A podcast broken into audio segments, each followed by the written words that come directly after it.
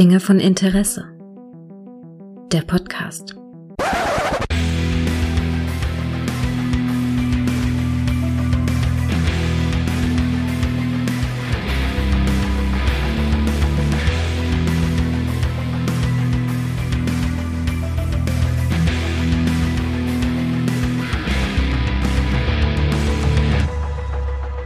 Was heute noch wie ein Märchen klingt, kann morgen Wirklichkeit sein. Hier ist ein Märchen von übermorgen. Beziehungsweise eine neue Folge von Dinge von Interesse, die sich äh, ja einer Science-Fiction-Serie stellt, die nach Doctor Who startete, aber vor Star Trek. Ja, das gab es wirklich. Und äh, ja, ungefähr na, nicht ganz, aber hey, ich habe einen Profi dabei. Guten Abend, beziehungsweise guten Morgen dir.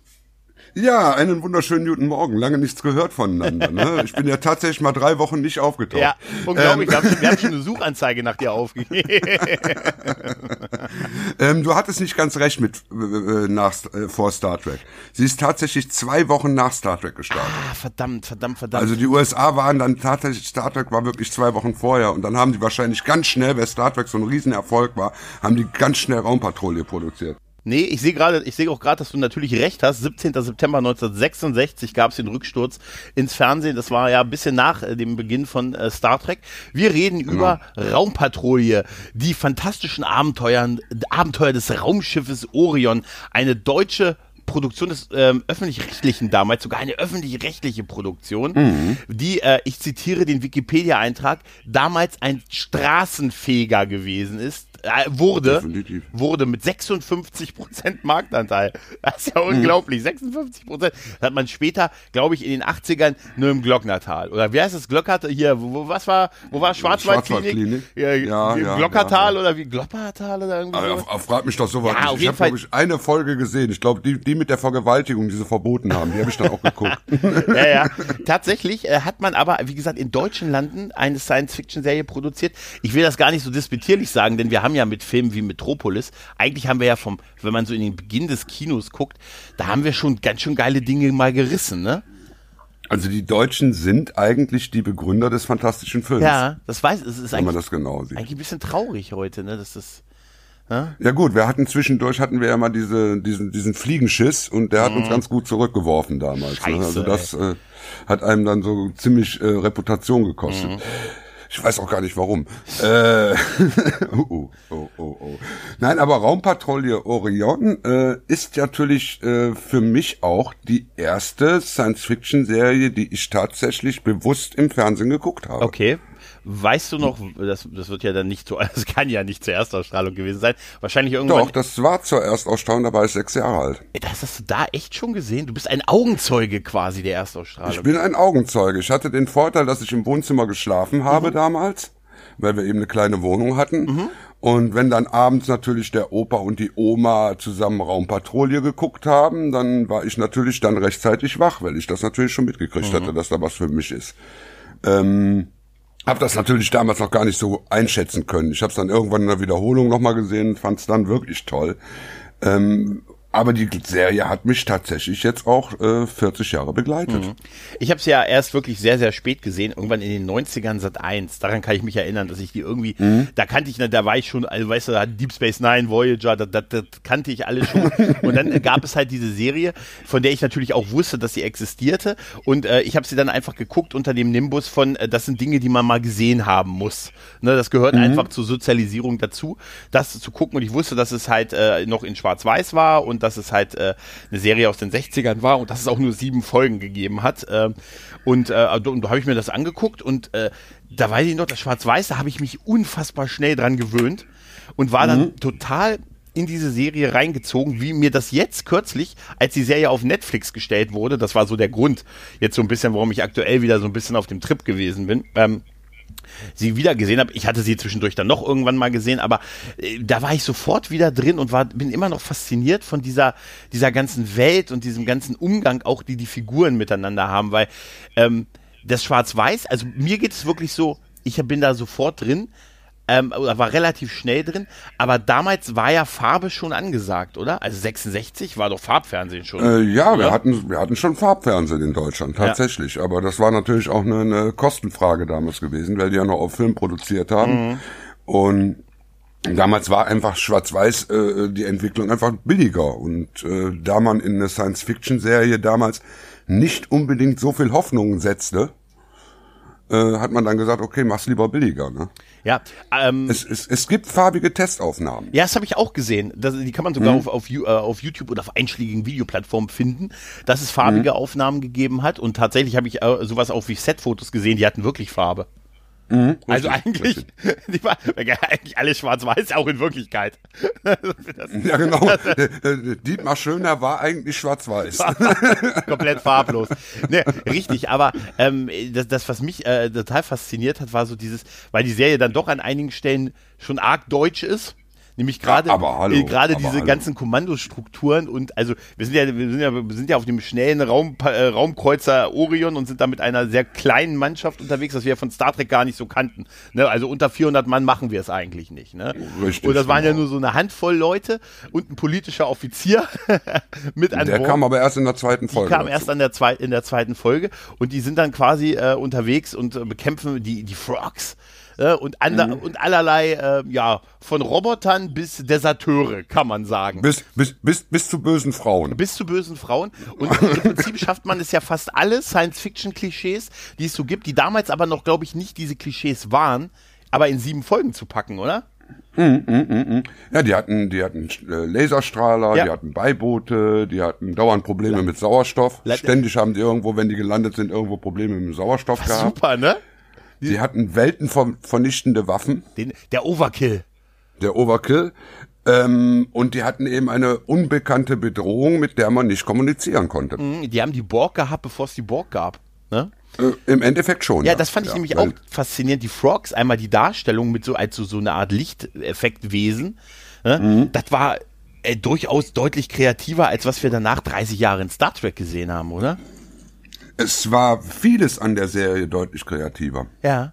Das Ich ist sag zum Beispiel mal, der, der, der Captain, also der Commander Cliff Alistair McLean, gespielt vom großartigen Dietmar Schönherr, der nicht nur einen wunderschönen Vornamen hat, sondern einfach auch damals einer meiner Lieblinge war. Ähm, der ist ja doch ein sehr mm, gewagter Charakter für eine deutsche Serie, ne? Ja. Weil der widersetzt sich ja der Obrigkeit eigentlich ständig. und das, obwohl wir so viel Obrigkeit erfahren in dieser Serie.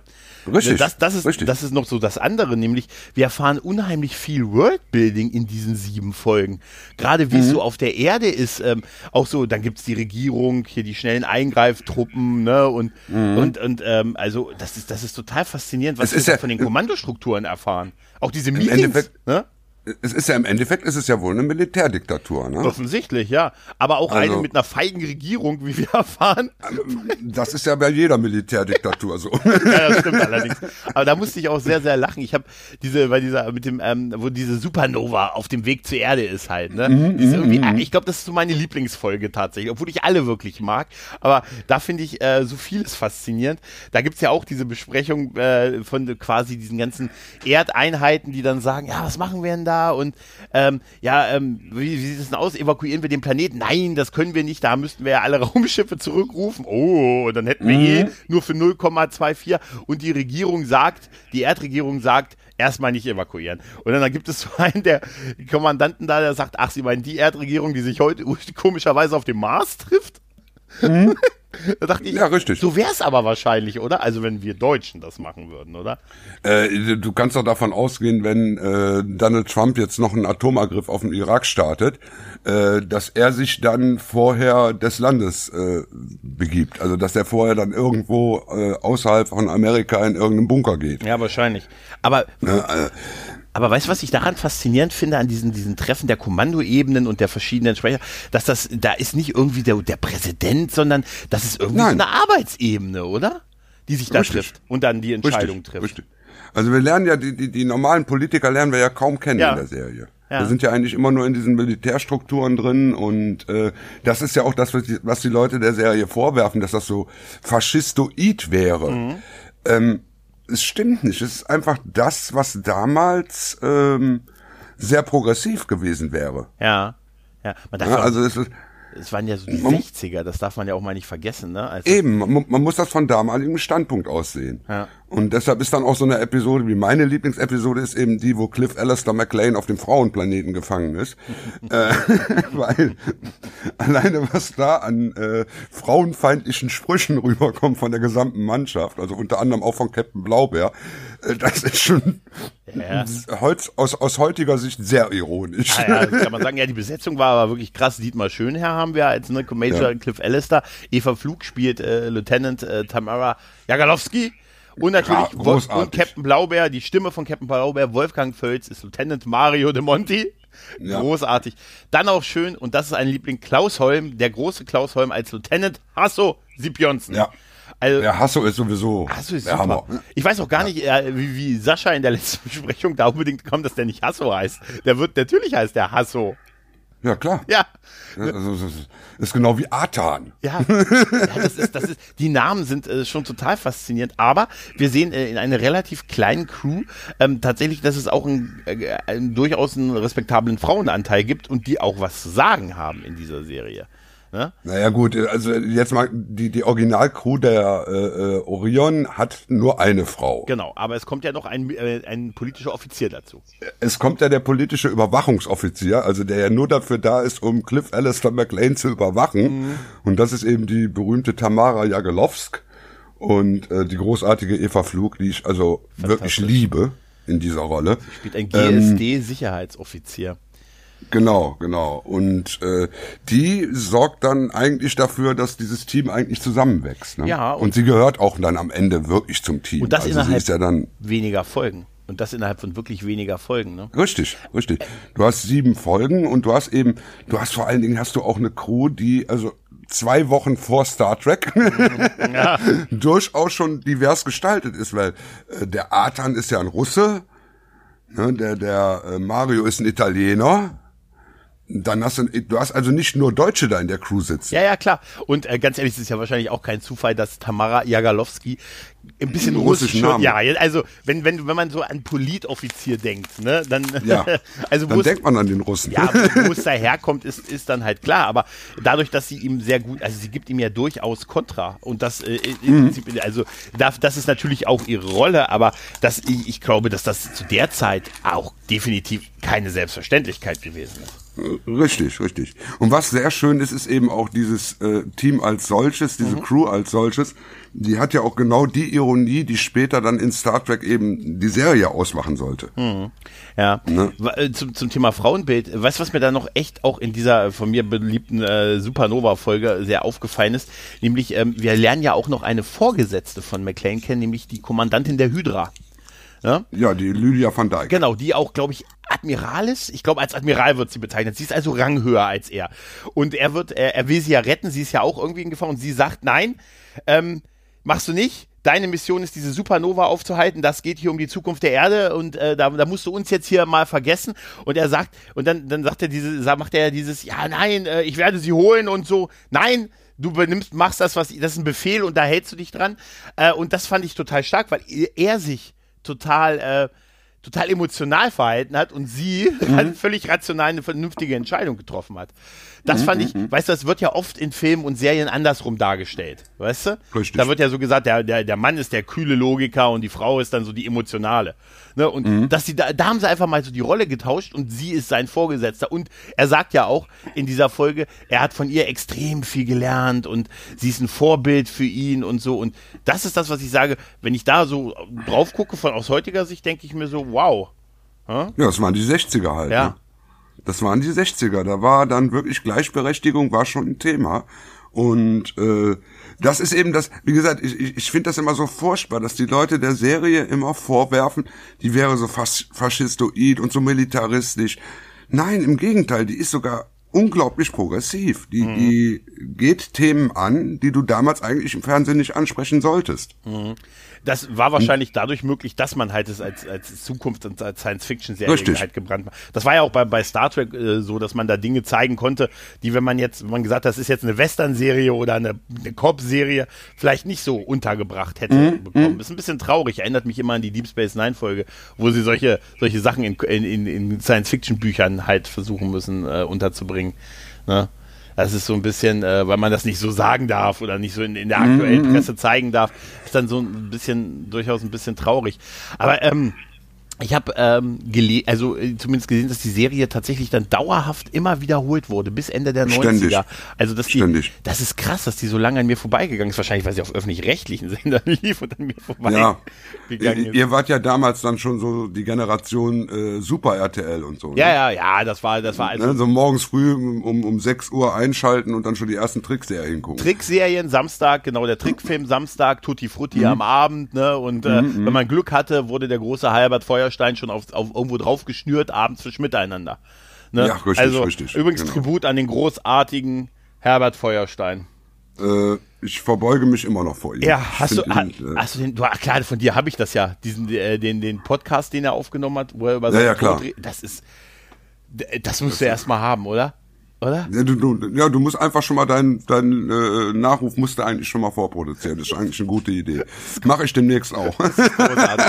Ja, aber ähm, es war halt irgendwie dann, dann immer präsent, immer, es blieb halt immer bei diesen sieben, äh, logischerweise bei sieben Folgen.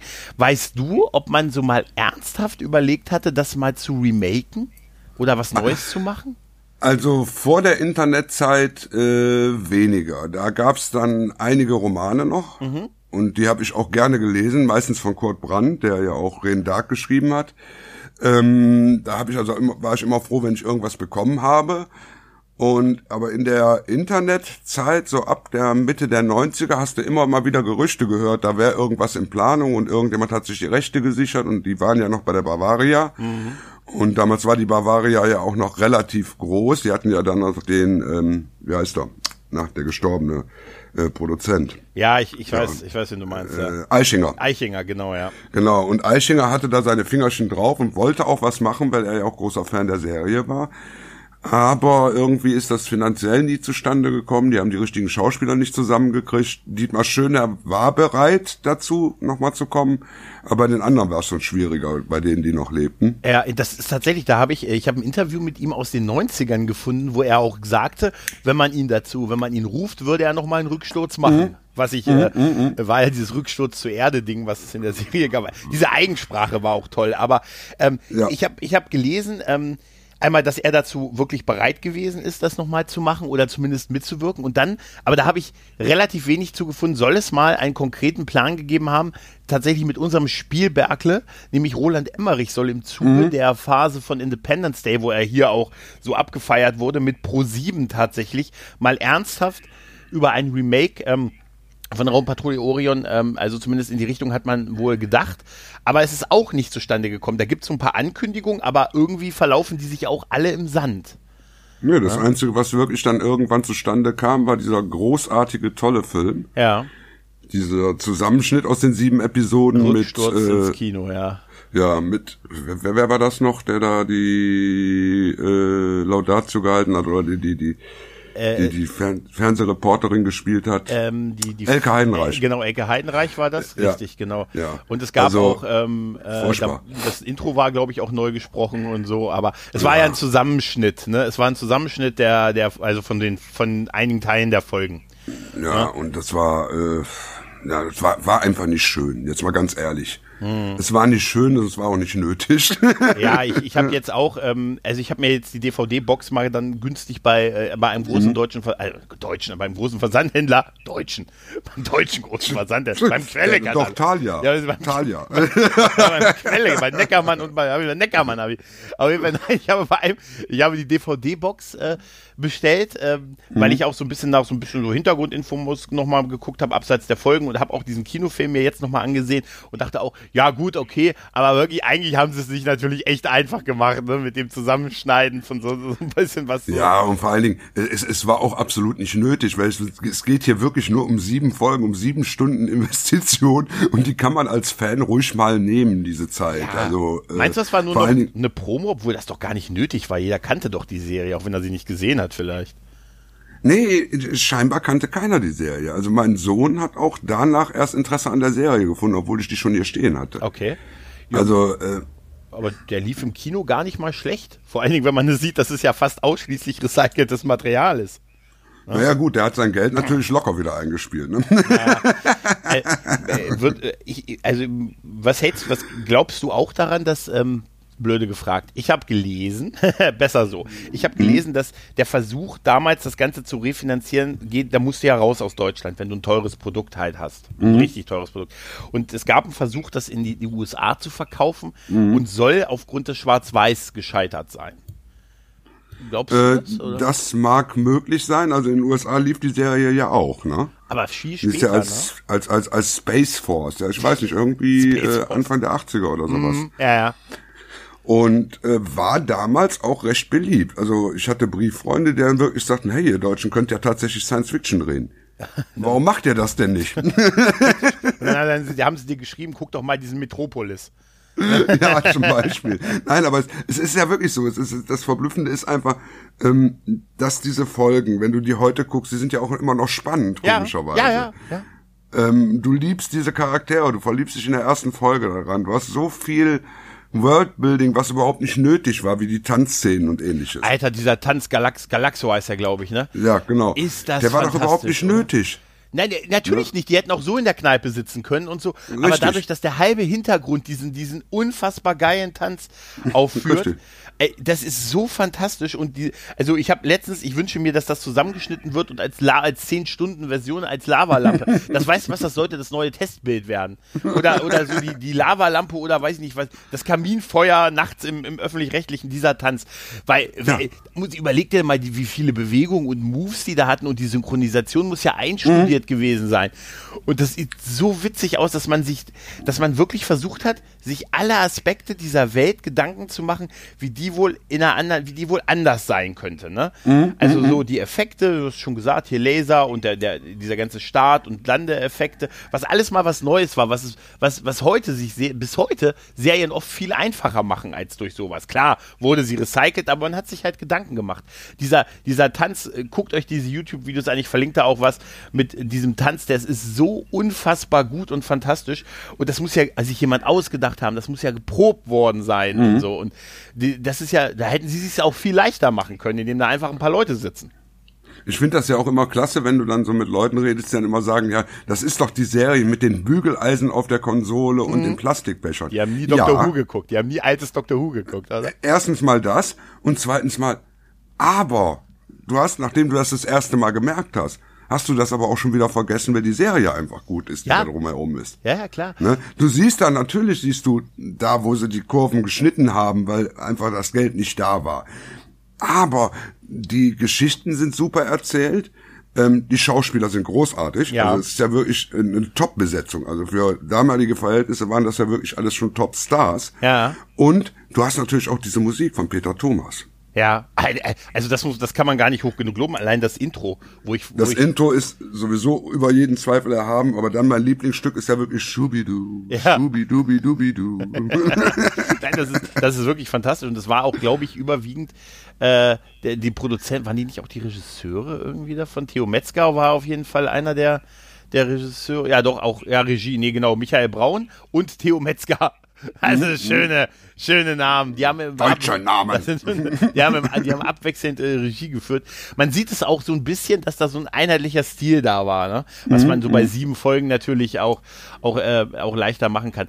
Aber ähm, das ist schon, wie gesagt, ich bin halt wirklich auch von diesem Abseits der Hauptstory, wirklich von diesem Worldbuilding, ne? von diesen Kommandostrukturen, die wir da haben hier. Richtig. Dieser, dieser Sicherheitsdienst, der GSD-Dienst, dann die Raum, dann die schnellen Raumverbände, ne? dann so die Erdregierung quasi und das alles.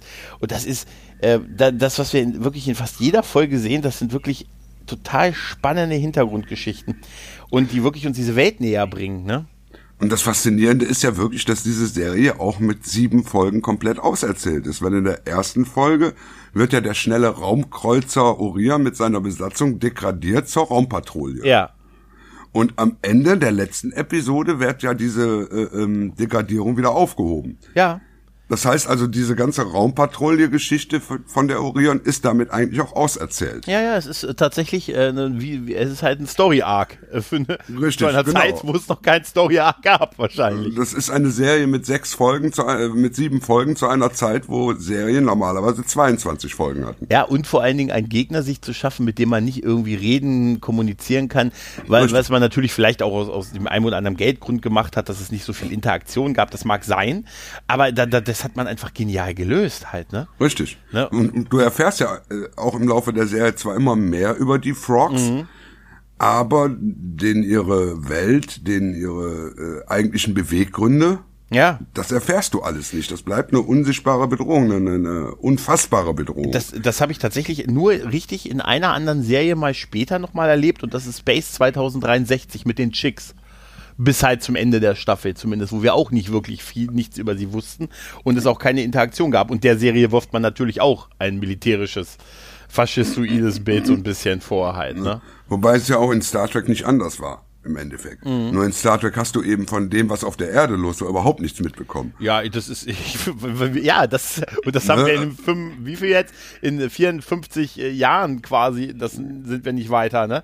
Also, ja gut, da sind wir jetzt doch ein bisschen weiter, Ja. aber mittlerweile wissen wir ja, wie die Föderation von innen aussieht. ja, ja, wir wissen, dass die Sternenflotte und die Föderation jetzt endgültig dasselbe. nein, aber das ist, nein, aber du hast recht, man hat eigentlich nie viel, außer vielleicht mal, wenn man mal bei Cisco was gegessen hat, bei Cisco's, also, äh, und dann, dann Jambalaya gefuttert hat. Ansonsten hast du da nichts erfahren. Und das, das ist halt das wirklich das Große und kombiniert halt auch mit, mit wirklich äh, tollen Darstellern in tollen Charaktermomenten. Ähm, ne? Aber ich kann mir vorstellen, dass äh, so ein Remake nicht so einfach gewesen wäre. Ich- Wahrscheinlich in Deutschland wäre es nicht bezahlbar, das vernünftig zu machen Richtig. heute. Also da ist der deutsche Markt wahrscheinlich zu, der deutsche Markt wahrscheinlich zu klein halt dafür. Und mit den Amis, da ist es ja immer schwer so, die würden es dann, die würden es dann selber remaken und dann hast du wahrscheinlich, weiß ich nicht, Dwayne The Rock Johnson spielt Major Cliff Alistair. Und The Rock spielt auch Lieutenant Tamara Lagalowski in einer. Dann haben wir Vin Diesel, der Lieutenant Mario De Monti spielt. ja, ja, ja, ja. Und, und du hättest dann äh, so, so, so totale geile Computereffekte, Ja, genau. die, die komplett davon ablenken sollten, dass die Serie eigentlich von den Charakteren getragen wird. Ja, und pass auf, und dann, und der Computereffekt Groot spielt Lieutenant Hasso Sigbjörnsen. Genau, Und genau. wir wissen wieder, der Trailer beginnt mit In a World. Was? Vor allen Dingen haben die dann eben nicht nur ganz normale Beiboote wie die Landsets, Mhm. sondern die haben dann aufgetunte Landsets. Ja, selbstverständlich, das ist dann Die so natürlich fa- schneller sind Fast und, äh, to the Landsets, weißt du, irgendwie so. Ja, ja, genau. Also, ähm, nein, das, das würde heutzutage gar nicht mehr funktionieren, weil keiner sich die Zeit nimmt, auch so zu erzählen. Ja, ja, klar, natürlich. Weil es ist ja, es ist ja eine ruhige Erzählweise die meiste Zeit. Ja, ja, klar. Es klar. ist ja sehr dialogbezogen und sehr charakterbezogen. Ähm, und die Effekte sind eben nur da, wenn sie sein müssen, wenn die, äh, wenn die Orion mal startet oder wenn die durchs Weltall gleitet, dann siehst du immer die gleichen Aufnahmen. Ja. Äh, es gibt halt nur ein gewisses Set an Special Effects in der ganzen Serie. Ja, das gut. ist nun mal nicht so groß. Ja, das wäre auch, wenn es mehr Folgen gewesen sind, da wäre es halt wahrscheinlich noch viel stärker aufgefallen. Ne? Ich glaube, dann hätten sie auch wieder mehr Geld gehabt und hätten weiter produzieren können. Ja, vielleicht, ja, das, das, das magst du. Wir können, wir können uns drei Effektshots leisten. Wie verteilen wir die über die Staffel? Ja. Aber wie gesagt, damals ne, 50% Einschaltquote, was nun auch kein großes Wunder war, weil man hatte ja nur zwei Programme. Ähm, Gab's das eine oder das andere? ne? Und äh, die hatten dann auch eine Sendezeit, ich glaube, die, die waren irgendwie um 21.15 Uhr. Ja. Also wirklich eine Sendezeit, wo die Leute auch vor dem Fernseher gesessen haben, als Familie noch. Ähm, dementsprechend war das logisch, dass sie hohe Einschaltquoten hatten. Aber was man da eben auch sieht, damals war es eben nicht so wichtig, eine Einschaltquote zu haben, denn sonst hätten die weiter produziert bei dem Erfolg. Ja, richtig, richtig. Und dass sich das öffentlich-rechtliche, das, na gut, es gab ja nichts anderes. Okay, wer sollte es sonst machen? Ja, Eben, es gab keine stimmt. privaten. Und, und, und äh, fürs Kino war es einfach nicht möglich gewesen, war es auch zu aufwendig gewesen. Du brauchtest ja sieben Stunden. Ne? Nee, das wäre tatsächlich nicht möglich gewesen. Ja, aber ich bin halt wirklich immer noch fasziniert auch von diesen ganzen Begriffen, die die halt äh, geprägt haben. Mhm, äh, dieses, mhm. äh, dieses Rücksturz zur Erde, ne? also man nicht, wir fliegen schlafende nach Hause, Energie. schlafende Energie und da ist, da, da verweise ich tatsächlich auch wieder auf diese, diese Folge mit dem, äh, mit der Supernova, wenn, dieser ganze Plan von, von mhm. dem guten äh, Cliff McLean ist auch so fantastisch, wenn er sagt, wenn er das so mit so einer, auf so einem Blatt Papier aufzeichnet, wenn wir diese Linie erreicht haben. Ab hier, Hasso, Schlafende. Mhm. Bei dieser mhm. Linie streuen wir Bomben auf, die Flug, auf den Flugplan, also auf den Flugweg der Supernova. Da musste ich mich, da habe ich gedacht, wie fantastisch ist das, weil er das einfach so, diesen ganzen Plan, der ist verständlich, der ist logisch und er kann ihn aufmalen. Mhm. Weißt du, das ist, das ist, wo man sagt, ja, das macht total Sinn. Und dann dieser Effekt mit dieser Supernova, dieser, diese Brände, das ist, glaube ich, irgendwie so ein brennender, so ein brennender Holzball irgendwie eigentlich. Oder ein Filzball ne? oder sowas war ja, das. Ja. ja, genau. Aber toll gemacht, oder? Ja, ja. Und, äh, äh, und dann alleine, dass die Crew ständig am Saufen ist. Ja. Das ja. ist ja auch der Hammer, ne? Die saufen ja auch während dem Flug. Äh, ja, aber auch keine Probleme. Bei einigen Sachen sieht man das tatsächlich. Ja, ja, klar. Aber die haben ja auch kaum Probleme. Irgendwie ja, aber weißt du was? Man merkt sich die Namen relativ schnell und mhm. jeder bekommt so ein bisschen Hintergrund, so ein bisschen Charakter und natürlich gibt es eine Fokussierung, aber wir erleben auch wirklich von jedem irgendwie was. Also man kann sich die Namen relativ schnell merken. Ja, anders als bei modernen Serien, wo man zwei Seasons braucht, ne? Und immer noch nicht weiß, wie der Waffenguy der Kommunikationsguy eigentlich heißen. Ach ja, stimmt, da gibt's auch noch einen Kommunikationsguy, genau. Ich nenne sie nur, das, ich nenne sie Com-Guy und Weapons-Guy. ja, auch, auch was ich auch toll finde, ist, die, die hatten ja relativ eine relative Länge, 60 Minuten, ne? immerhin eine mhm, Stunde. Mhm, also mhm, das ist schon, also auch schon ein bisschen gut, die mussten keine Werbung zeigen. das war, nee, das war, das war damals so, so die, die, die Dürr Durbridge-Länge, ne? Mhm. Die Durbridge-Krimis hatten auch immer vier, viermal eine Stunde und so. Mhm. Also das war schon, das war schon üblich damals im Fernsehen. Wurde denn im Kindergarten damals viel über die Serie geredet? Was heißt im Kindergarten? Ich war ja schon Schüler. Ja. Ähm, knapp. Ja gut, ja gut, knapp, knapp. ja. ähm, es wurde von mir sehr viel über die Serie geredet, was dann dazu geführt hat, dass mein Opa mir dann endlich den Bibliothekausweis besorgt hat. Äh, damit ich dann äh, andere Sachen auch mal lesen kann in der Richtung, damit ich dann vielleicht auch mal über was anderes rede, weil ich war Cliff Alistair McLean. Also das war mein Idol, mein großes. So wollte ich mal später werden. Ich wollte dann später auch mal die Orion befehligen. Ähm, als ich dann etwas größer wurde, kam ja dann diese andere Serie aus den USA, die kam dann vier Jahre später ins deutsche Fernsehen. Mhm. Diese komische Serie mit den bunten Kostümen und so, weil Ob's, wir hatten dann auch schon Farbfernseher. Ob sich das durchsetzt? Ja, aber da muss ich dir auch ganz ehrlich sagen, Orion war mir damals immer noch lieber. Hm, ja, kann ich, äh, kann ich mir Weil fand, vorstellen. fand ich spannender, fand ich wirklich spannender. Weil es auch eine durchgehende Geschichte ja auch ist. Ne? Das äh, darf man ja auch nicht vergessen. Es war ja auch eine durchgehende Geschichte über die sieben Season, äh, ja. über die sieben Folgen. Es ist wie ein bisschen jetzt wie bei Mandalorianer. Es ist, es gibt eine äh, durch, es gibt einen Story Arc quasi, aber mhm. es sind alles starke Einzelepisoden, die auch, die auch abseits dieses äh, Story Arcs funktionieren, wo du sagen kannst, Mensch, empfehle ich, ich spreche es ja immer wieder an. Ich vermisse auch solche Serien, wo man sagen kann, Mensch, äh, empfehle mir mal ein, zwei Folgen, die ich mir so ein bisschen repräsentativ angucken kann für die Serie. Und da kann ich dir sieben nennen, die du dir angucken gucken kannst. Richtig. Richtig, ja? da kannst du einfach irgendeine nehmen. Was aber interessant ist, ist, wenn du die in der Reihenfolge guckst, hast dann eben so, ich glaube in der dritten oder vierten Episode kommen das erste Mal Roboter vor, mhm. die dann in den weiteren Episoden aber auch wieder vorkommen. Mhm. Also du kriegst, dieses Worldbildung funktioniert eben auch über die Episoden gestreckt langsam. Genau. Die packen nicht alles in die erste Episode, sondern lassen dich langsam daran teilhaben und zeigen dir immer mehr. Also es ist faszinierend, wie die ja. aufgebaut war. Also das war, so ein Glücksgriff fürs deutsche Fernsehen damals. Hm. Was ich auch faszinierend fand, ist, dass wir zwischendurch ja auch einmal die Orion verlieren. Also sie wird ja zerstört und mhm, gegen eine, richtig. ich glaube, sie ist die 7, irgendwie die Orion 7 haben sie und dann wird genau. sie ja in, kriegen, gegen sie ja die Orion 8, die halte ich fest, innen und außen genauso aussieht. da sind so, weißt du, die, die Updates sind so unter den Dingern, weißt du, so unter den. Äh ja gut, ich meine, das hat man dann später bei anderen Serien auch gemacht, ne? Ja, aber, man dann in jedem Kinofilm mindestens einmal das Raumschiff vernichten musste. Da heute hätte man A dahinter geschrieben, weißt du? Die Orion 7A. Ah, genau, also das war schon, ne, das, also ich, ich glaube schon, dass die Amis da auch später dann doch einiges abgeguckt haben. Hm, das mag sein, ja.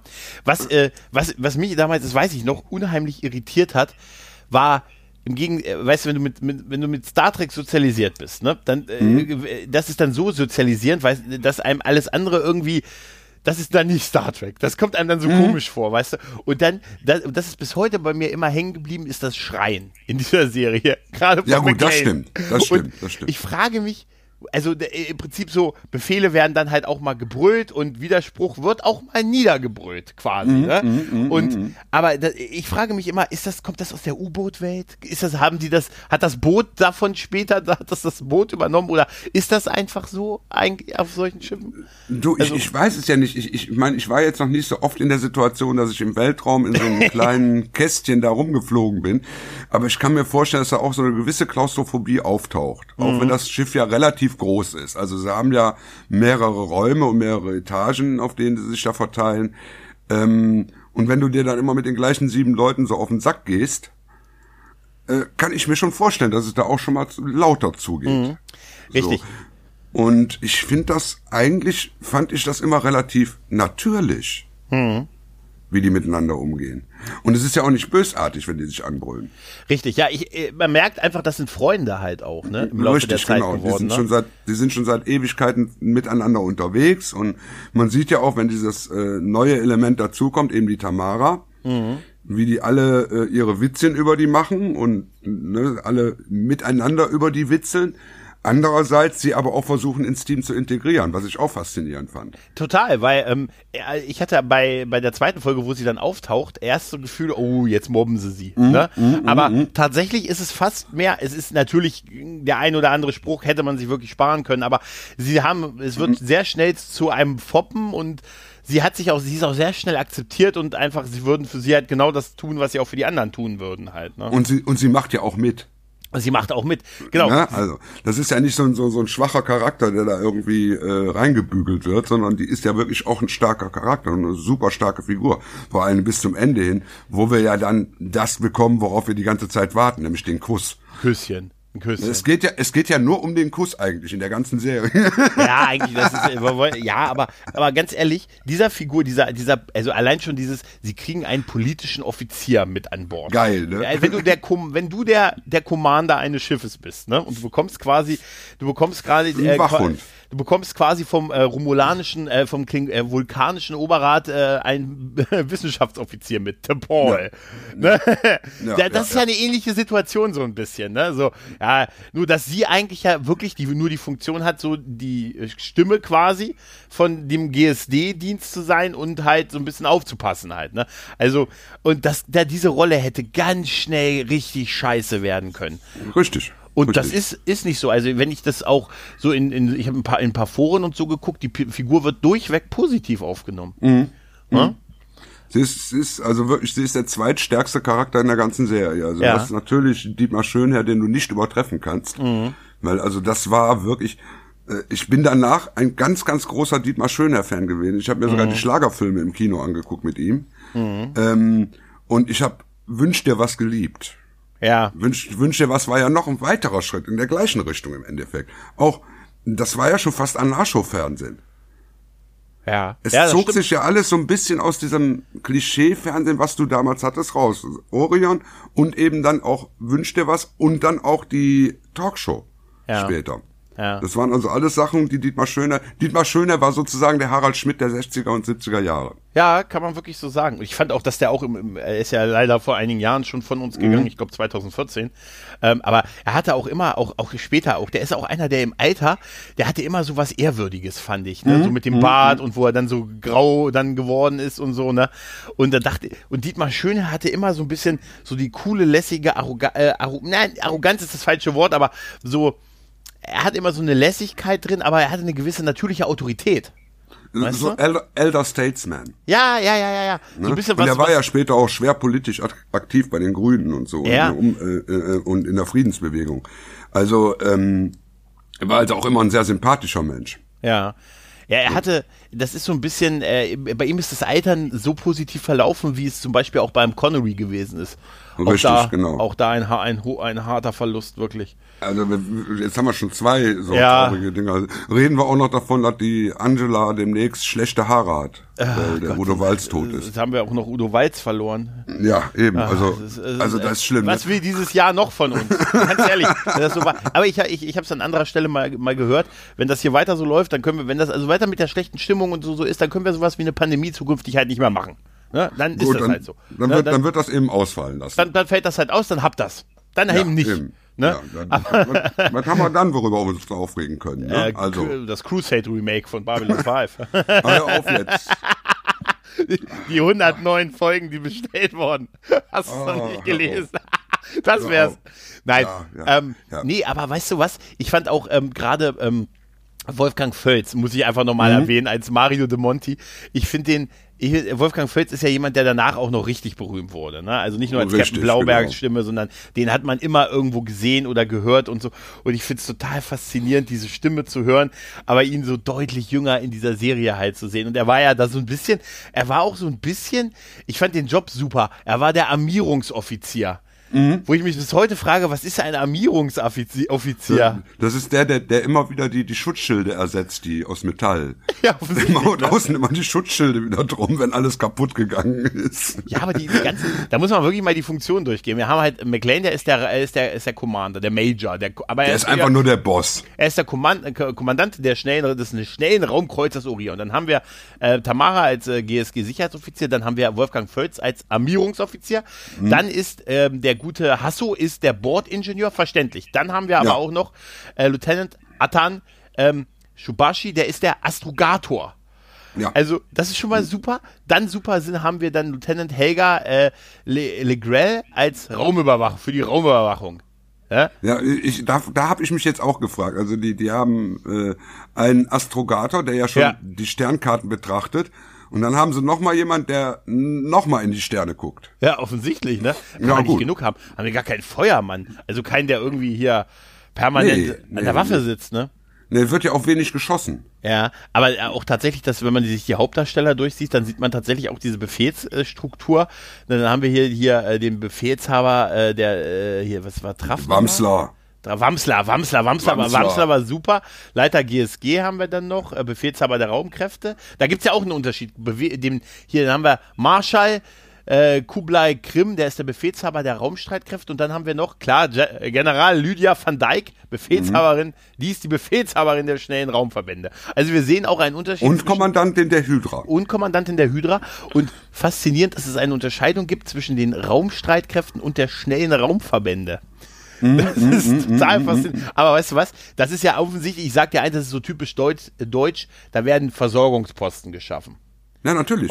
Offensichtlich hat man gesagt, Und die ja, sind auch, die sind auch alle verbeamtet. Also du Ja. kannst davon ausgehen, wenn die irgendwann nicht mehr im Weltall rumfliegen, kriegen die eine gute Rente. ab A12 atme ich nicht mehr selber. Ja, genau. Nein, aber das, das, das muss so bei der, bei der Unterscheidung der Raumstreitkräfte und der schnellen Raumverbände gewesen sein.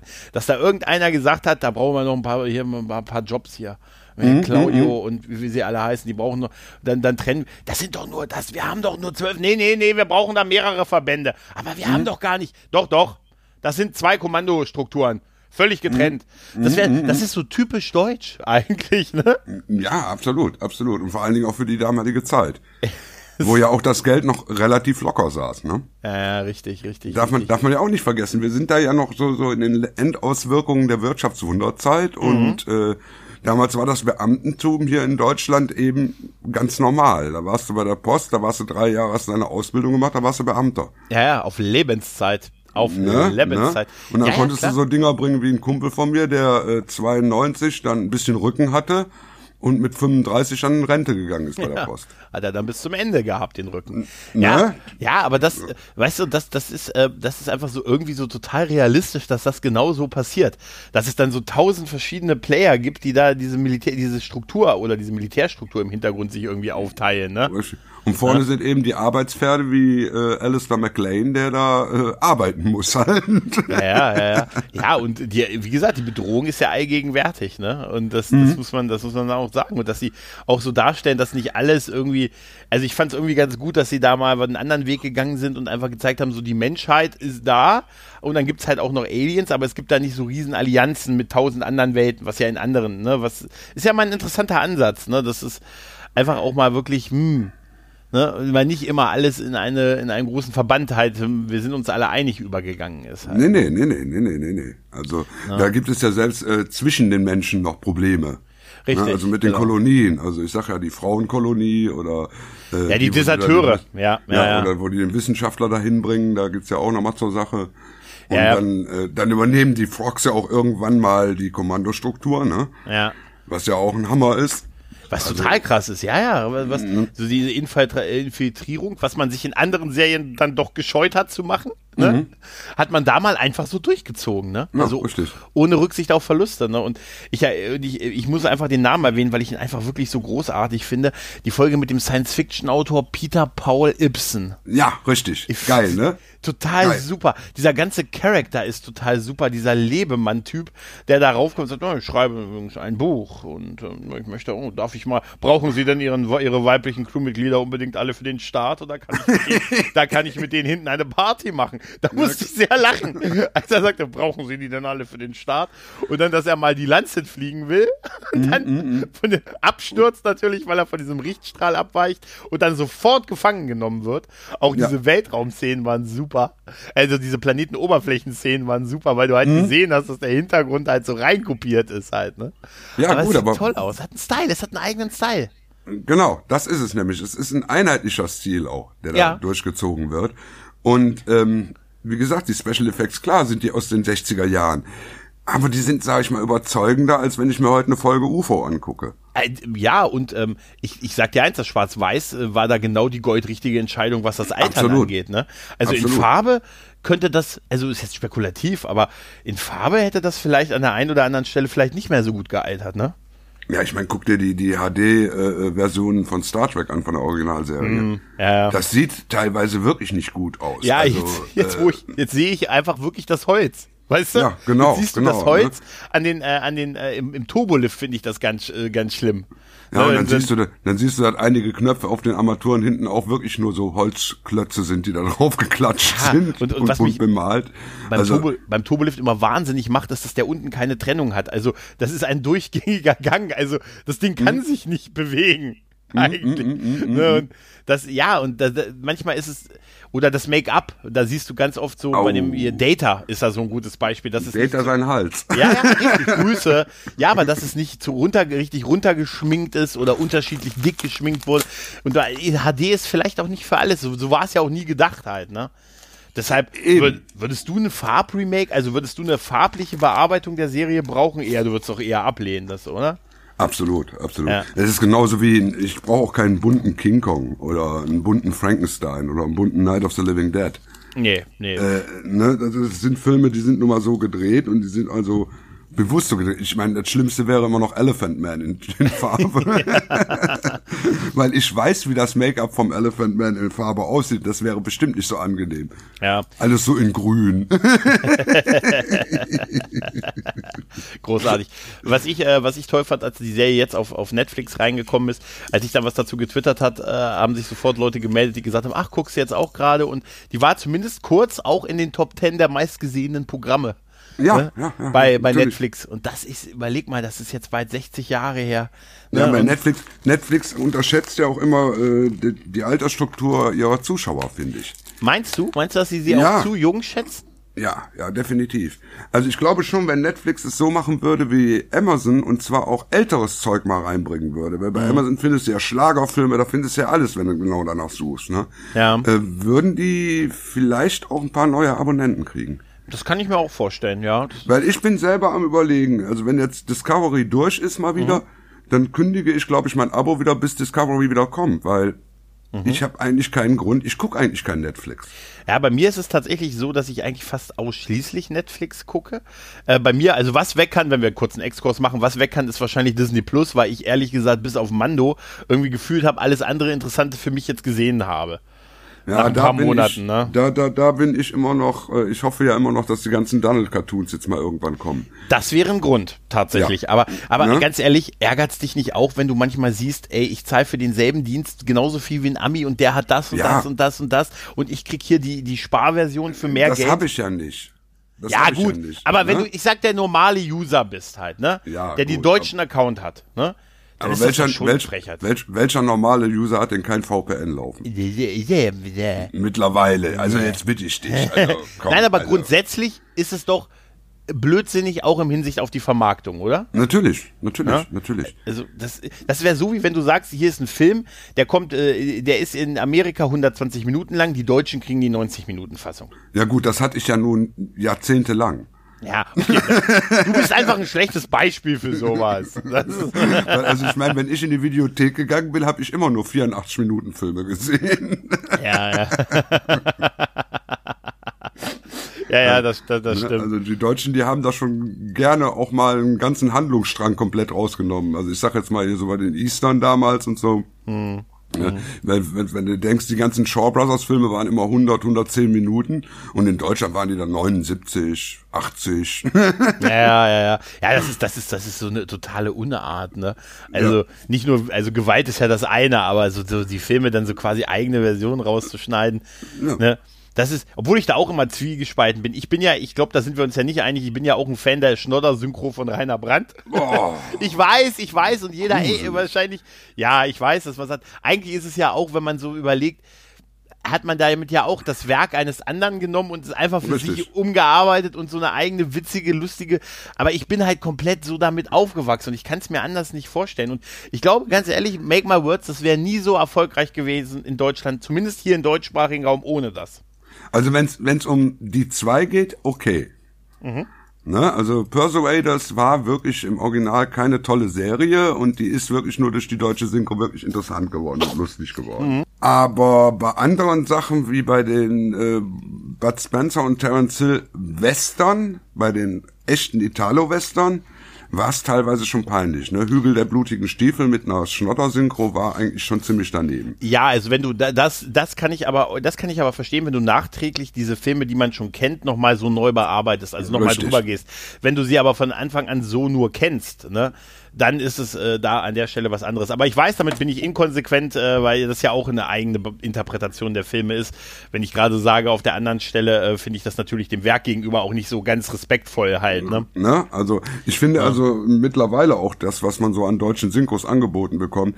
Ich habe jetzt zum Beispiel die letzte Mandalorian-Folge, weil hier eben eine Freundin saß, die eben nicht so gut Englisch kann, habe ich die in Deutsch geguckt. Und die musste ich mir dann später am Abend nochmal im Original angucken, weil es einfach gar nicht geht. Ne? Also die deutsche Synchro hat auch schwer nachgelassen im Laufe der letzten Jahrzehnte. Ja, ja, ja. Ne, Da kann da Michael ja Erdmann ein Lied von singen. Ne, weil da, da, eben, da wird ja keine Mühe mehr rein investiert, weil es ist einfach solche Massen, die heutzutage synchronisiert werden müssen. Ja, und die ja. müssen schnell synchronisiert werden. Früher hast du ein halbes Jahr Zeit gehabt. Ja, das äh, ist ja jetzt bei diesen, bei auch Serien, die wirklich am, am Tag nach der US, ist ja nach der US-Ausstrahlung ausgestrahlt werden, die haben nur wirklich ein paar Tage noch dafür, ne? Ja, und das noch nicht mal das, auch selbst wenn die, die kriegen ja auch teilweise zwei, drei Wochen vorher das Material noch, Hm. aber die kriegen ja auch nur stückelweise. Ne? Früher hast, hat, hast du in der Synchronisation ja auch mal den kompletten Film vorher gesehen. Hm. Und konntest dir einen Eindruck daraus machen, was ist dein Charakter, was entwickelt sich aus deinem Charakter, hast du ja heute gar nicht mehr. Die kriegen da ihre drei Zeilen, die sprechen die und dann ist es dann Feierabend.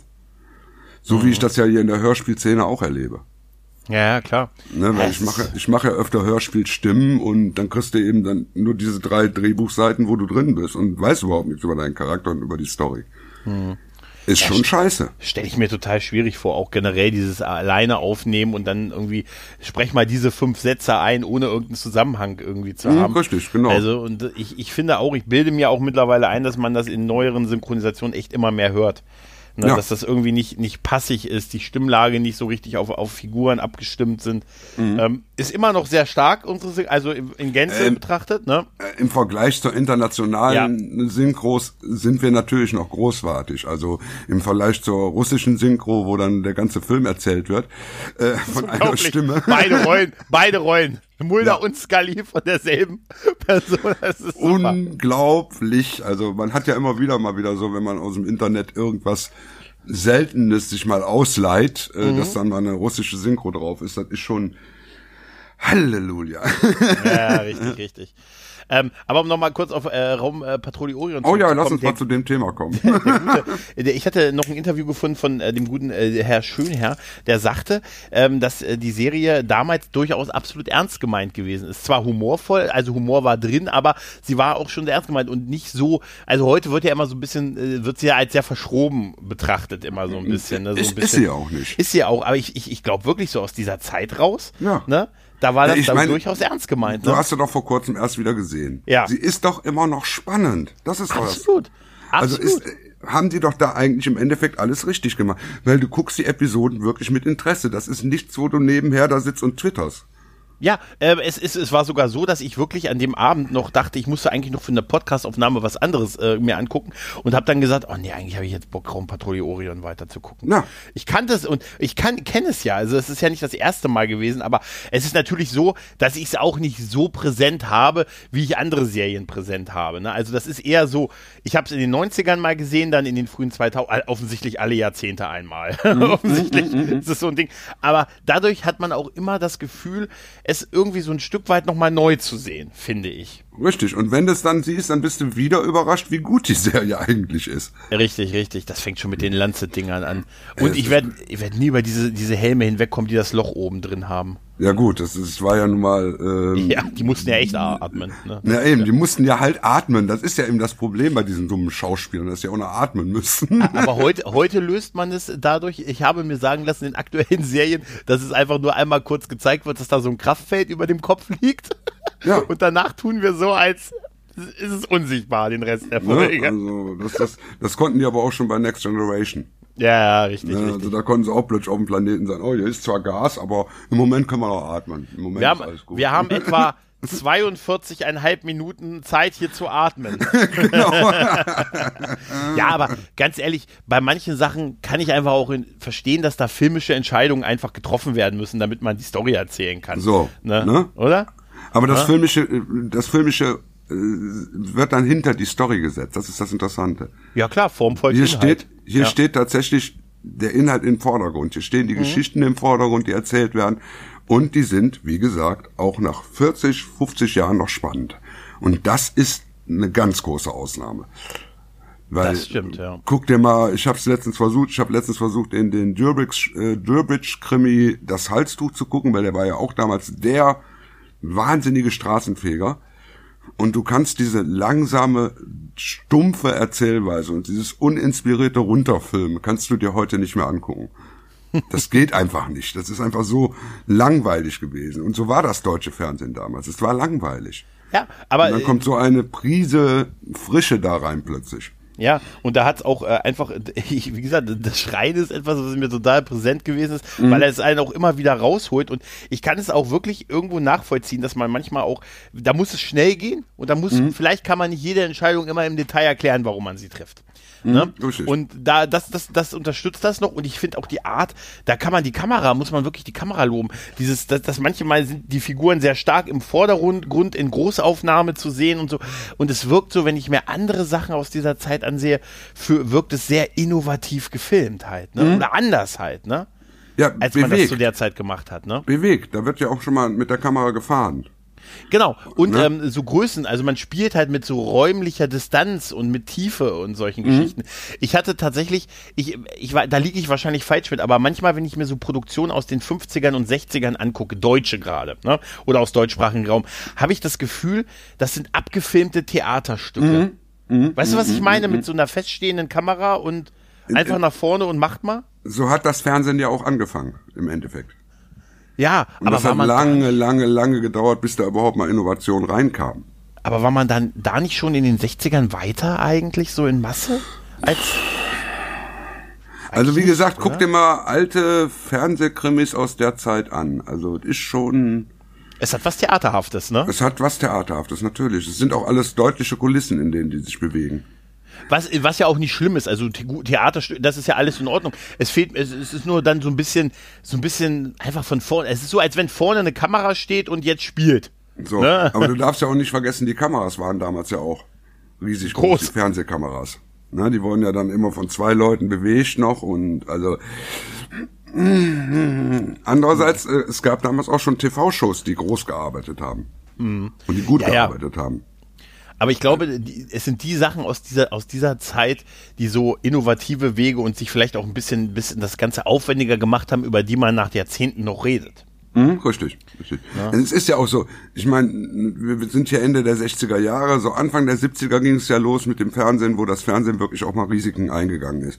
Wo dann so Sachen wie Millionenspiel oder Smog oder solche Fernsehspiele mal gemacht wurden. Mhm. Aufwendig und vor allen Dingen auch, ähm, sag ich mal, teilweise nicht dem Mainstream entsprechend, sondern Pro Probleme aufgreifend. Das war ja vorher gar nicht üblich. Mhm. Also es war schon so eine Zeit, wo das Fernsehen sich weiterentwickelt hat. Und das mhm. war so, ich sag mal, der erste Schritt. Ja, aber ich äh, habe das Gefühl, so äh, gerade bei uns ist dann nicht so viel darauf gefolgt. Also oder lange oder es hat lange gebraucht. Es hat lange gebraucht, dann, aber bis dann mehr mit, passiert ist. Mittlerweile muss ich doch sagen, ist das deutsche Fernsehen doch eigentlich gar nicht so schlecht. Nö, nö, es, ist, es, es gibt ja, es, es gibt Leuchtfeuer halt, ne? Richtig, genau. Ne? Es gibt es gibt eben immer wieder so so Highlights, die wir gucken, aber das war in den 90ern auch nicht anders, da hattest du einen Harald Schmidt, aber du hattest eben auch ganz ganz viele äh, Shows mit Volksmusik und ähnlichem. Ja, ja, ja, tatsächlich. Ich habe letztens eine kleine Doku gesehen, auch auch kleiner Exkurs über ähm, über Viva in den 90ern. Mhm. Und äh, die haben ja im Prinzip so viel vorweggenommen, was dann 10, 20 Jahre später mhm. schlicht und ergreifend Influencer im Internet halt machen. Ne? Mhm, mh, mh, mh. Also das ist schon, und das, das im Fernsehen halt und äh, ne, also quasi am Internet gemacht und gerade so Community behaftet und, und so sehr anarchisch und äh, Giga TV. Ne? Giga TV, ja, Giga TV, das, die waren Ne, die waren einfach zu früh dran. Zehn Jahre später Richtig. hätten sie, na gut, das machten jetzt zum Teil ein bisschen die Rocket Beans halt, aber da kommen sie halt auch her. Das sind halt auch dieselben Leute, ne, überwiegend. Ne? Und ähm, ja, und das, das ist schon, das sind schon so, so Wegbereiter und das hat es in der deutschen Medienlandschaft auch immer wieder gegeben. Klar, natürlich hast du, natürlich hast du wie, du, wie wir schon gesagt haben, hier Schmiteinander und solche Geschichten. Ne? Wir haben große, wir haben total mhm. große, natürlich. Mhm. Ne? Ne? Und, und, vor äh, Schmiteinander hatten wir noch äh, äh Exatur. Ja. Aber ja, kennt heute keiner mehr. Also das ist alles, das ist alles ein bisschen vergessen mittlerweile. Ja. Aber nicht vergessen ist natürlich die Raumpatrouille. Und die Raumpatrouille wird auch, glaube ich, noch in 50 Jahren ja. äh, nicht vergessen sein, weil einfach, es sind einfach diese Kreativität, die man da reingesteckt hat und äh, diese, äh, das fängt vom Set-Design an, über die, über die, die Effekte, wie du schon gesagt, wie gesagt hast, die tollen Charaktere, die tollen Figuren, die spannenden Geschichten. Äh, mhm. die, auch wenn man, wenn ich vorhin gesagt habe, man hat alle, alle Science-Fiction-Klischees in sieben Folgen gepackt. Ja, aber wie gesagt, es waren zu der Zeit ja noch keine Klischees. Eben. Ne? Und man, ne? man, noch eine, eine innovative Sache, die mit Raumpatrouille gestartet hat. Die, das äh, Comic-Magazin Lupo Modern hat damals tatsächlich Fotoromane zur Serie gebracht. Während der Produktion der Serie? Während der Produktionszeit, also während die Serie in Deutschland lief, okay. haben die angefangen, Fotoromane zu veröffentlichen, also immer drei Seiten pro Heft. Mhm. Und die habe ich damals auch gesammelt. Weil das natürlich, ne, wir hatten ja kein Video und nichts. Wenn wir die Serie nochmal gucken wollten, hatten wir dann die Fotoromane. Mhm. Ist, ist leider alles verschütt gegangen im Zuge eines großen Abwasserrohrbruchs, aber beim, beim Hersteller. Darf, darf, ich überhaupt nicht drüber nachdenken. Nein, das ist Gott furchtbar. Totaler Albtraum. Ja gut, es hat, es hat Hörspiele gegeben, das waren mhm. die Folgen in, in den Hörspielen. Das, äh, es gab Romane. Genau, es gab Romane, es gab ein Quartett, habe ich mir sagen lassen. Ja, das habe ich auch mal gehabt. Richtig, richtig.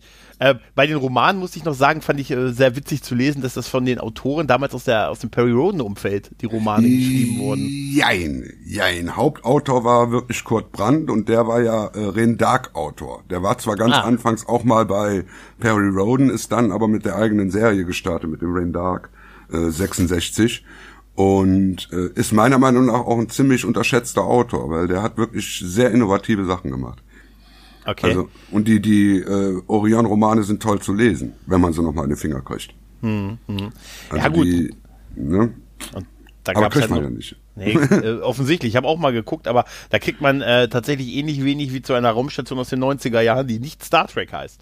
Ja, es ist ja, äh, ja, alles so ein bisschen, ist, ja, es ist alles so ein bisschen weg und dann, äh, wie gesagt, der Kinofilm ne, und diese DVD-Box, äh, von der ich vorhin gesprochen habe, die, die kann ich echt sehr empfehlen. Das Die ist halt geil, alle- ne? Vor allem, mit dem, wenn du die aufklappst und die kleine Orion da oben rausklappt. Total, das ist total super. Süß. Das ist voll toll. Ja, und da ist halt alles drauf halt. ne? Du Mhm. hast halt die sieben Folgen, du hast halt den Kinofilm. Kann man zu stehen, aber ich finde, ähm, kann man zu stehen, wie man will, aber es ist okay, den sich mal anzusehen, halt, weil sie das dann, ich meine, klar, sieben Folgen hast du auch mal weggeguckt, wenn du aber keine Zeit hast, um die sieben Folgen anzusehen, dann guckst du dir halt 90 Minuten lang äh, ein Filmchen an, halt, ne?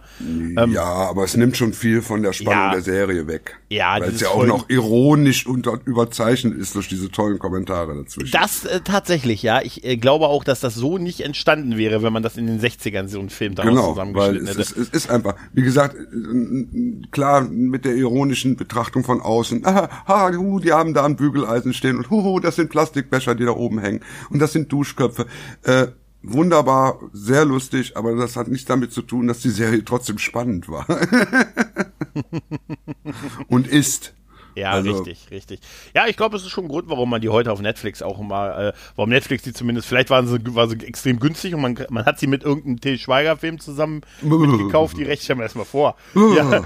Also, wenn ihr kein Ohrhasen und zwei Ohrhasen haben wollt, müsst ihr aber auch noch Raumpatrouille Orion mit Ja, aber das wäre doch, das wäre doch super für ein Remake. Til Schweiger als Cliff Alistair McLean. Und als Tamara Schlafen- Jagalov. Schlafende Energie. Das will ich immer noch. Sch- Schalt schlafen noch. Hier schaltest du Schlafende hinzu. Ja, genau. Ich, ich, ich fand es auch schön, dass es sogar noch bis in die 80er Jahre Ausstellungen gegeben hat, wo man so Props Mhm. von der Serie sich angucken konnte.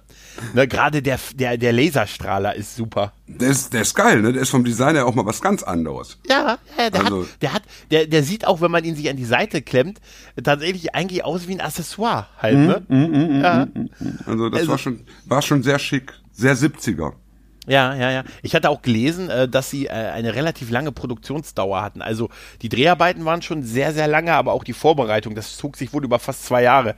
Ähm, und das sieht man halt auch an, dass sich da Leute wirklich Zeit genommen haben und Gedanken darüber gemacht haben halt. Ne? Ja, es ist ja auch in, in jegliches Ausstattungsdetail ist ja auch futuristisch.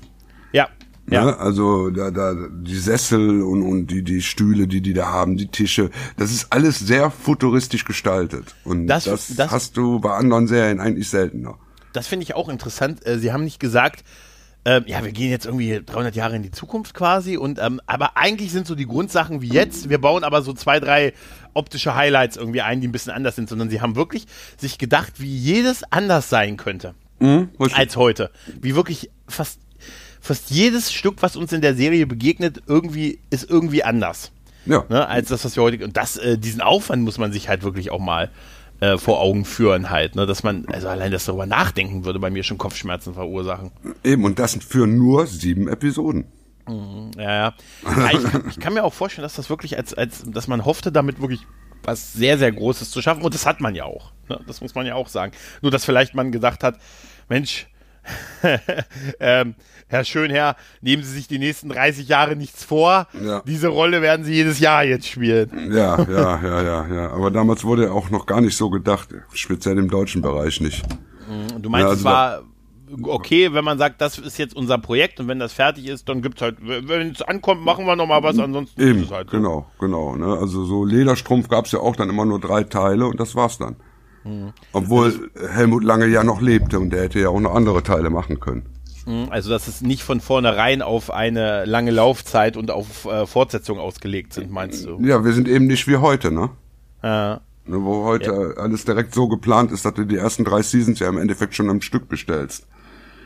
Wir bestellen 100 Folgen. Und was ist, wenn das scheiße wird? Was? Was? Ich hab das akustisch nicht verstanden. Ach, Könntest egal, du, mal, lassen Sie. könntest du mal mit den Crusade-Witzen aufhören? Nein, Also ich mache doch keine, ich mach doch keine Warte auf nächstes Jahr. Aber nein, nein, mache nein, mach ich ja nicht. Aber äh, ich, ich fand das an einigen bei einigen Comedy-Serien sehr witzig. Dieses, äh, kennst du dieses Konzept, dieses äh, ähm, äh, 10 to 90 Konzept, dass sie irgendwie, wenn du produzierst 10 Folgen und wenn die einen gewissen Quotenschnitt haben, bestellst du gleich 90 Ja. weitere Folgen. Natürlich. die, und da dachte ich auch, und hast du, es gibt keine Serie, bei der das funktioniert hat. Äh, war Married, with. Married with Children. Okay. Hä? Was ist Ja. das? Married with Children. Ungar Das war- äh, die, die verrückte Familie hier, äh, El Bundy. Nein, das war, nein, nein, nein, das, das meine ich nicht. Das war, das waren später Konzepte, jetzt vor einigen Jahren, wo hier die, die Serie hier, ähm, ähm, hier mit äh, Charlie Sheen rausgekommen ist, hier mit äh, die Wutprobe als Serie und sowas. Da hat man das nochmal gemacht. Ach das so, war nicht ach so, bei, ja. das war nicht hier bei ähm, alten Sitcoms, sondern das sind, das hat man jetzt in den letzten Jahren äh, mal ausprobiert, dass man dieses mit den zehn Folgen über den Schnitt und dann bestellen wir gleich 100 und da sind halt alles, was daraus geworden sind, waren einfach Serien, die dann einfach sich, äh, Zehn die hat dann keiner mehr geguckt. Und, nee, man hat dann schon, aber du, du hast dann auch, das, das war ja bei, bei der Wutproben-Serie, ich vergesse jetzt, wie sie im Original hat, Anger Management, genau, bei Anger Ja, ja, Management. ja, genau. und da, da hast du ja auch gemerkt, äh, gut, nach Folge 40 war auch nichts mehr witzig und dann musst du aber trotzdem noch 60 Folgen durch. Ne, also, Ja, ja, ja gut, ja. aber das geht mir bei den meisten Comedy-Shows so. Ja, das fehlt mir im Moment tatsächlich wirklich eine richtig geile Comedy-Serie, auf die ich mich wirklich freue, wie, wie früher hier sowas wie King of Queens lange oder How I Met Your Ja, Mother ja, oder ja. die ersten vier Staffeln Big Bang Theory. Aber da wird schwierig, auch Innovation zu bringen. Ne? Also gerade Mhm. beim Comedy-Sektor sind die, also gerade bei den Sitcoms sind die so eingefahren mittlerweile, die sind so durchproduziert, die Scheißdinger. Da geht Ja. auch keiner mehr ein Risiko ein. Ja, so ein Risiko wie zum Beispiel da eine Stoffpuppe als Hauptdarsteller zu nehmen, das war, Mr. Floppy! ja. Nein, heute, weißt du was heute? Heute ist das so, er sagt, da sagt, sitzt dann der Senderchef da und sagt, bringt mir Tim Allen. Hm, genau. Bringt mir Tim Allen und werft ihn vor, vor mir zu Boden. Hm, Und dann brauche ich äh, irgendeine Familie. Irgendwas. Was ist denn aus den Cosby-Kindern geworden? Gibt's die noch? Nein, also im Was ist Moment denn aus dem Cosby-Vater geworden? ist aus dem Cosby Vater geworden. Aber das ist auch, heutzutage sieht man das alles anders. Ich habe ich hab bei, ich hab in so aktuelle Sitcoms an der einen oder anderen Stelle mal so reingeguckt und dann denke ich, da habe ich das Gefühl, die versuchen jetzt im Moment sehr stark wieder so Richtung, wie sie in den 90ern Sitcoms Mhm. machen. Wieder sehr weg von diesem Aufwendigen, sondern hin zu Kulissen und Familie und Wohnzimmer Ja, zu gehen. Und deshalb holen sie sich zum Teil auch wirklich die Darsteller aus dieser Zeit. Hast du mal, auch Exkurs, hast du mal diese furchtbare Connor-Serie gesehen, aus der Roseanne rausge... Also, äh, also quasi der Nachfolger von Roseanne? Äh, hab ich nicht geguckt, nee, nee, nee, hab ich, hab ich mir erspart, hab ich mir Habe ich erspart. wirklich nach... Ich habe vier oder fünf Folgen geguckt. Ich fand das grottenlangweilig. Halt, nee, äh, also- oh, dann hast du schon John Goodman als Hauptdarsteller und machst eine grottenlangweilige Sitcom. Das musst du ja erstmal bringen, überhaupt irgendwas mit John Goodman la- langweilig zu machen. Obwohl, Ja. ist ja schon einigen gelungen in den letzten Jahren. Ja, gut, klar, er ist vielleicht auch ein bisschen wahlloser geworden, was seiner Erfolg, aber grundsätzlich ist er ein großer Typ halt, ne? Ja. Und, und äh, aber ganz ehrlich, ah, ich weiß nicht, nee, na, na gut. ja gut, Ach, aber wir, wir, wir, wir schweifen ja schon wieder sowas von gewaltig ab. Ne? Ja, ich glaube, ich glaube, weil wir auch so im Prinzip relativ erschöpfend drüber geredet haben. Ja. Ähm, oder fällt dir noch was ein, was du noch zu Raumpatrouille Orion Nee, wie gesagt, ich habe die? Comics, die die die Comic-Version habe ich ja jetzt auch hier, die die Mhm. äh, die, die Fotoromane habe ich ja jetzt auch noch mal erwähnt. Das wäre Mhm. zum Beispiel ein Ding, die könnte man mal in Buchform rausbringen, das wäre super. Mhm. Aber da wird's wahrscheinlich rechtemäßig gewaltig hakern. Ähm, und ansonsten, ja, ich, ich hoffe nicht, dass da irgendwann ein Remake kommt. Das ist genau wie bei Babylon 5, da will ich einfach keins. Ah, das wollte ich dich gerade noch fragen, ob du dir das vorstellen könntest, Nee, dass, äh, nee, nee, will ich nicht. Will ich Meinst du, es ist durch, definitiv, Kannst ne? du heute auch, glaube ich, gar nicht mehr so bringen. also nicht mit dem Ansatz, den die Serie auch fährt, ne? Genau, eben. Also das, das Militärische und so, das müsstest du ganz in den Hintergrund setzen und ähm, das würde nicht funktionieren. Nee, absolut Ja. nicht. Ja, Ja. das sehe ich auch so. Aber weißt du was? Manches ist doch auch in Ordnung, wenn es so ist, wie es ist und es ist abgeschlossen und Ja. wir haben es ja und es macht und du siehst ja, es überdauert die Jahrzehnte und wird nicht schlechter. Nee, eben, absolut nicht. Und ähm, ich guck's auch alle fünf bis sechs Jahre, gucke ich es nochmal komplett durch und bin jedes Mal wieder überrascht, wie gut die Serie ist. Also das ist immer so. Aber das habe ich auch mit Babylon 5. Das ist auch Ja. immer so eine Serie, die guckt man dann ab und zu mal und dann sagt man, ach, so gut war das. So Ja. gut war das. Scheiße. Sehe ich auch so, ja. Na gut, dann bedanke ich mich bei dir für deine Zeit. Kein Problem. Ich bin Ne? immer da. Sehr schön. Und Ja. wir hören uns, liebe Leute. Guckt die Serie, geht auf Netflix. Einfacher könnt ihr es im Moment nicht haben. Wenn nicht, äh, wenn ihr ein Probeabo habt oder sowieso, guckt Raumpatrouille Orion. Die sieben Folgen sind es mehr als wert und guckt sie immer wieder. Bis, macht's gut. Bis dahin und tschüss. Tschüss.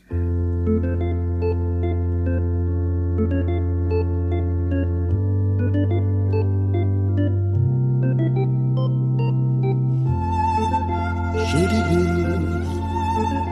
Speedy Wye, Shabba Dibba Doo Woo, Splabba Doo, Shabba Dibba Doo, Shabba Doo.